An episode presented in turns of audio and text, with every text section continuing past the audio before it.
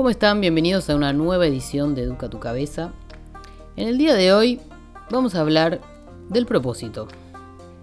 El otro día estaba hablando con una amiga sobre eso y me decía, sí, yo no estoy segura si realmente sé lo que quiero hacer en esta vida.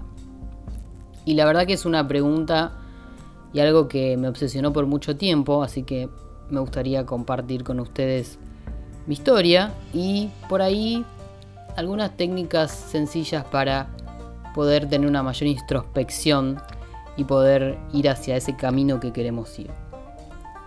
Bien, entonces vos sabés para qué viniste a este mundo? ¿Cuál es tu para qué? Te voy a contar por qué es importante que lo sepas. Hay algo que como seres humanos nos hace feliz y es el progreso. Entonces, si sos de los que se preguntan cuál es mi propósito en esta vida, cuál es mi pasión, a qué carajo vine, progreso es sinónimo de felicidad.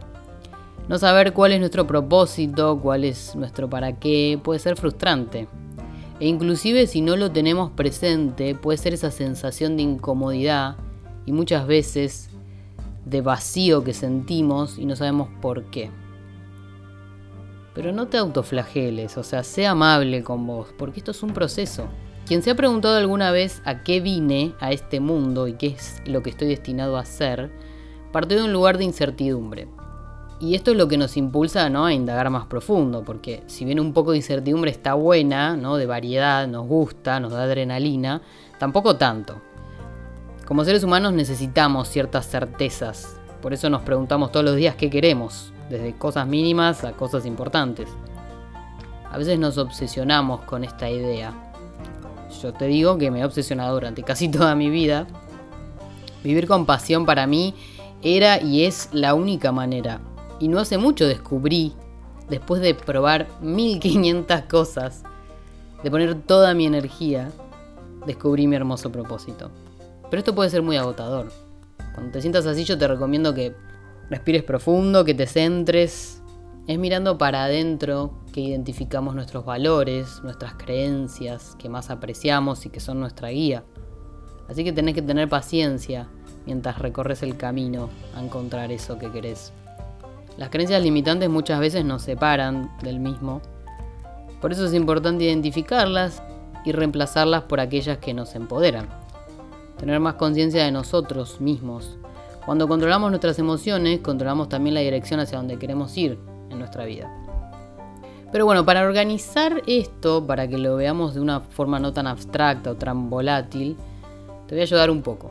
A ver, ¿cómo encontrar entonces nuestro propósito en la vida? ¿Cómo encontrar eso que queremos hacer? Eso que nos va a hacer sentir que el tiempo vuela, que no es, no es un trabajo.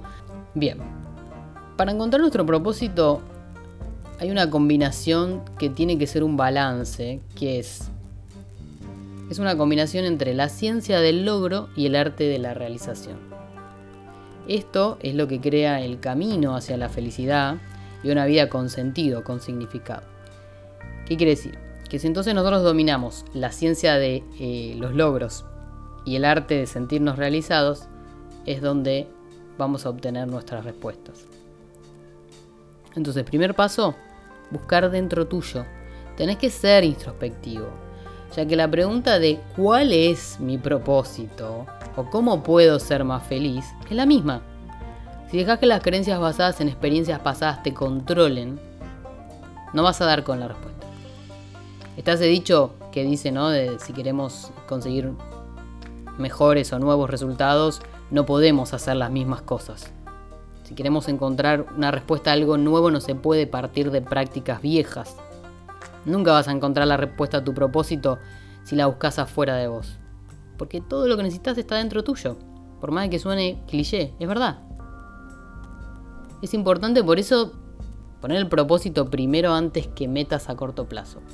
Que esto es algo que vinimos trabajando la semana pasada en relación con los hábitos y que es mejor enfocarse en crear sistemas antes que obsesionarse con la meta, ya que ese sistema es quiénes somos, es lo que va a formar parte de vos y te va a permitir alcanzar lo que te propongas, te va a permitir seguir jugando ese juego.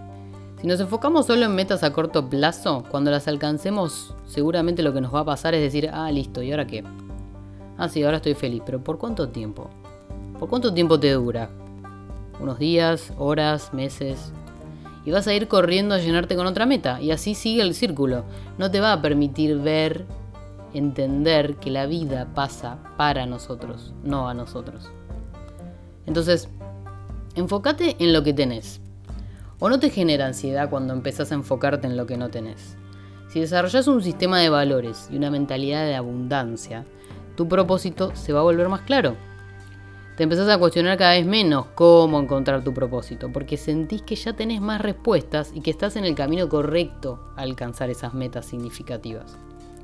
Toma el mando de tu vida. Lo venimos trabajando ya esto de ser proactivo, de ser los líderes de nuestra propia vida, de dar dirección a la misma, no que sean los hechos los que nos definan, ¿no? La verdadera organización es cuando somos los diseñadores de nuestra propia vida. Así es como desbloqueamos lo extraordinario. Para encontrar tu propósito tenés que decidir lo que es realmente verdadero para vos, para tu corazón, para tu espíritu. No dejarte llevar por el miedo, por la ansiedad, ya que una decisión basada en miedo siempre es errónea. No te va a ayudar a entender la respuesta que estás buscando. Te va a confundir más. Evalúa lo que ya es fácil para vos. Cuando observas de cerca las actividades o las habilidades que siempre fueron fáciles para vos, que se te dieron así, es probable que te topes con pasiones que podés convertir en un trabajo. La idea es simplificarlo, no complejizarlo. Cuando hacemos las cosas más simples es cuando generalmente vamos hacia el camino indicado para nosotros. Crea tu propia versión de lo que es la vida. Antes de preguntarte cuál es tu propósito, primero tenés que saber qué es la vida para vos. ¿Qué es tu mundo ideal y cómo encajas en él? Crear una visión clara de lo que significa la vida para vos involucra identificar cómo sería la vida si todos supiéramos cuál es nuestro propósito, cuál es nuestro para qué en esta vida y viviéramos en nuestro máximo potencial. Eso te va a ayudar a crear un mapa que te va a guiar en la dirección correcta. Pensá en esos momentos en la vida en los que realmente te sentiste feliz, que te sentiste agradecido, ¿no? Cuando escuchaste y pudiste ayudar a alguien por ahí, cuando te salió, no sé, esa torta que todos te festejaron, cuando arreglaste algo en tu casa, lo que sea. Cuando descubrís lo que te da felicidad, usualmente descubrís en dónde está tu pasión. Pero tenés que ser bien específico. Acordate, ir cerrando de los círculos más grandes hasta llegar a más chiquito. Escribí tu historia. Algunas veces hablamos de esto, ¿no? De cómo escribir organiza nuestros pensamientos. E inclusive descubre nuevos que ni siquiera sabíamos que teníamos. Todos tuvimos obstáculos en la vida. ¿Cuáles son esas fortalezas que tenés que te ayudaron a superar esos tiempos difíciles? ¿Y cómo ayudaste a otros? ¿Cómo te ayudaron a vos? Poner tu vida en un papel, escribirla, puede revelarte un significado oculto que de otra manera por ahí no ves. Tomate un tiempo para vos. La pregunta de cuál es el propósito es profunda. Lleva tiempo y reflexión. Cuando te la pasás todo el tiempo llenándote de responsabilidades, corriendo de un compromiso a otro, nunca tenés el tiempo para sentarte en paz, en silencio y conectarte con vos. Y es la única manera. Tenés que asegurar de agendarte ese tiempo personal, aunque sea 10 minutos por día, para apagar un poco el ruido de las demandas, los tener que del mundo exterior y enfocarte en lo que querés. Es así, no queda otra. Tenés que trabajar en vos. Hay que trabajar en uno para entender lo que uno quiere. Aceptate. Para encontrar el propósito es también aceptar nuestras limitaciones, en vez de frustrarnos. Darnos un descanso. Conocernos de a poco, observarnos. Practicar la compasión, por nosotros mismos y el autoconocimiento. Y ahí vas a encontrar lo que estás buscando. Encontrar tu comunidad. Esto es algo clave que a mí me cambió mucho la vida.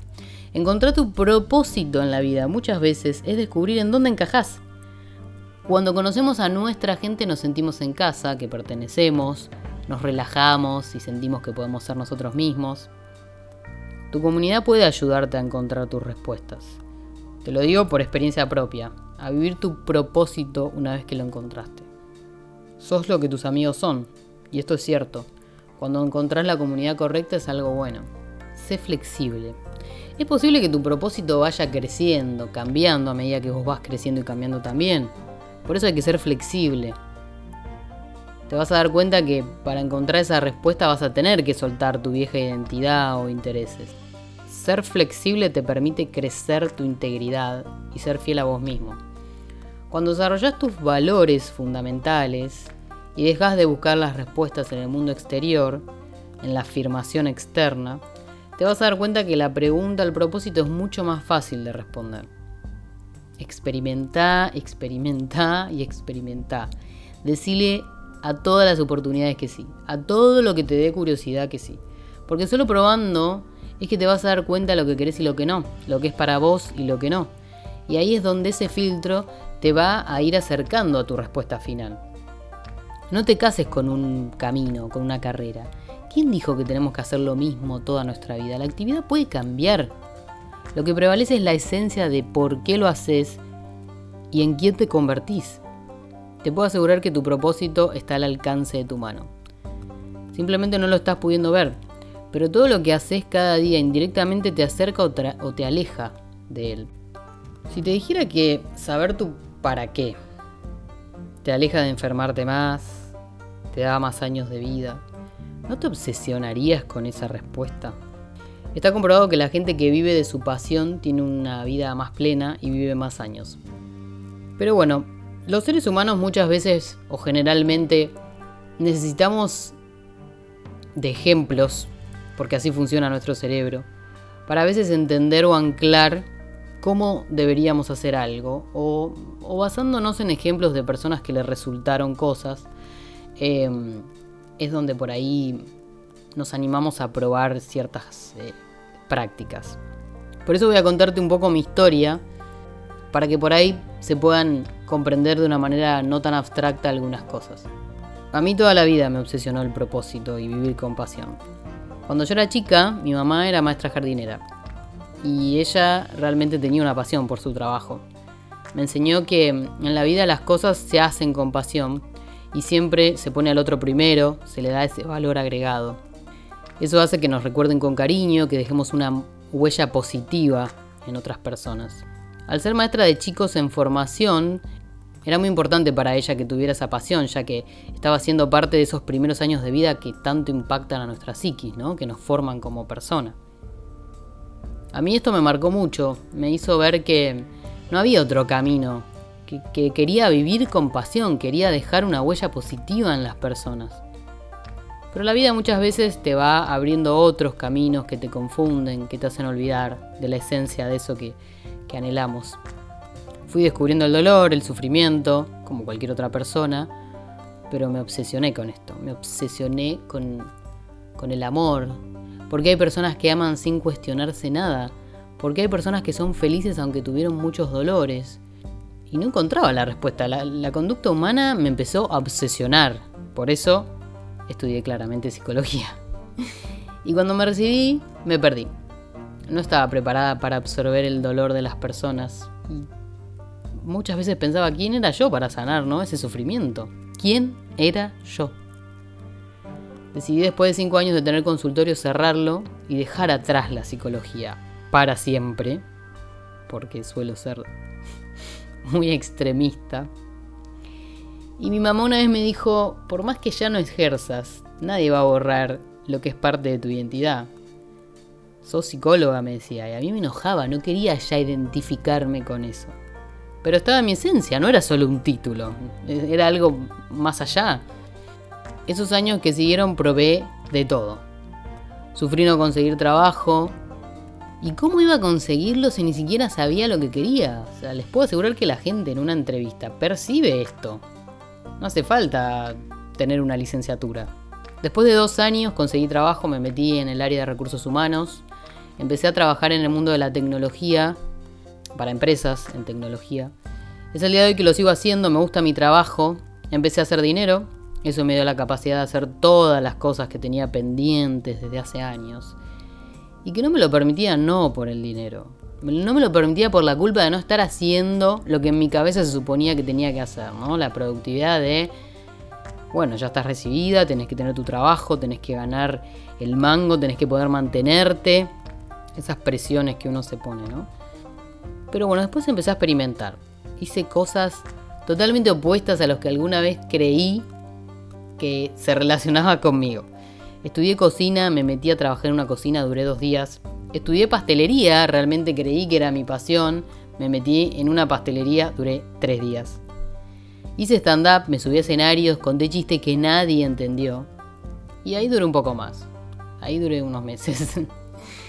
me sentía tan frustrada. Pensaba que había algo que estaba mal dentro mío. Porque yo siempre había sido una persona constante, perseverante, y de repente me encontré esta parte mía que abandonaba las cosas, que se frustraba. ¿Quién era? Llegó un momento que me dije, bueno, me voy a dejar de joder, solté mis sueños, solté mis pasiones y seguí creciendo en el mundo de las empresas de tecnología. Me empezó a ir muy bien y me sigue siendo muy bien. Yo sé que, que doy un valor agregado, bueno, experiencia, algunas otras herramientas, pero en el medio me pasó algo aún más maravilloso, que es que encontré mi comunidad, encontré a mi gente. Y cada una de esas hermosas personitas fue reviviendo en mí esa persona que en algún momento fui, que guardé bajo llave por miedo. El fuego se empezó a hacer cada vez más intenso, esa fuerza empezó a empujar esas puertas que estaban cerradas y las empezó a explotar. Se empezaron a caer todos los candados, todas las cerraduras se fueron cayendo. Y de repente me empecé a dejar llevar. Había puesto tanta energía en reprimir mis deseos y tanta en cosas que no eran parte de mí, que me empecé a pensar, imagínate lo que puedo lograr entonces con toda esta energía bien direccionada. Bueno, no hace mucho que esto se me reveló. Mi propósito de servir, de entender que quien lidera es quien toma decisiones en pos del bienestar de otros, es quien da el primer paso cuando nadie quiere hacerlo. Dejar esa huella que otros pueden tomar como guía hacia el camino que quieran recorrer, despejar nuevos. Dar, hacer sin esperar nada a cambio. Te puedo asegurar que en la vida mientras más des, más vas a recibir y cuanto menos te lo esperes. Y como verás, yo no lo hice sola. Fueron las huellas de otras personas las que me fueron guiando hacia donde quería ir. Tomé caminos que me guiaron a tomar otros. Hay miles de ramificaciones posibles. Lo importante es siempre mirar y caminar hacia adelante. Entonces, mi pregunta para vos es, ¿quién sos? ¿Qué te hace diferente al resto? Esa es tu herramienta, ese es tu poder, lo que va a marcar la diferencia en la vida de otros. La famosa huella es la respuesta a todas las preguntas. ¿Quién sos vos? ¿Y qué es la vida para vos? Viví con pasión.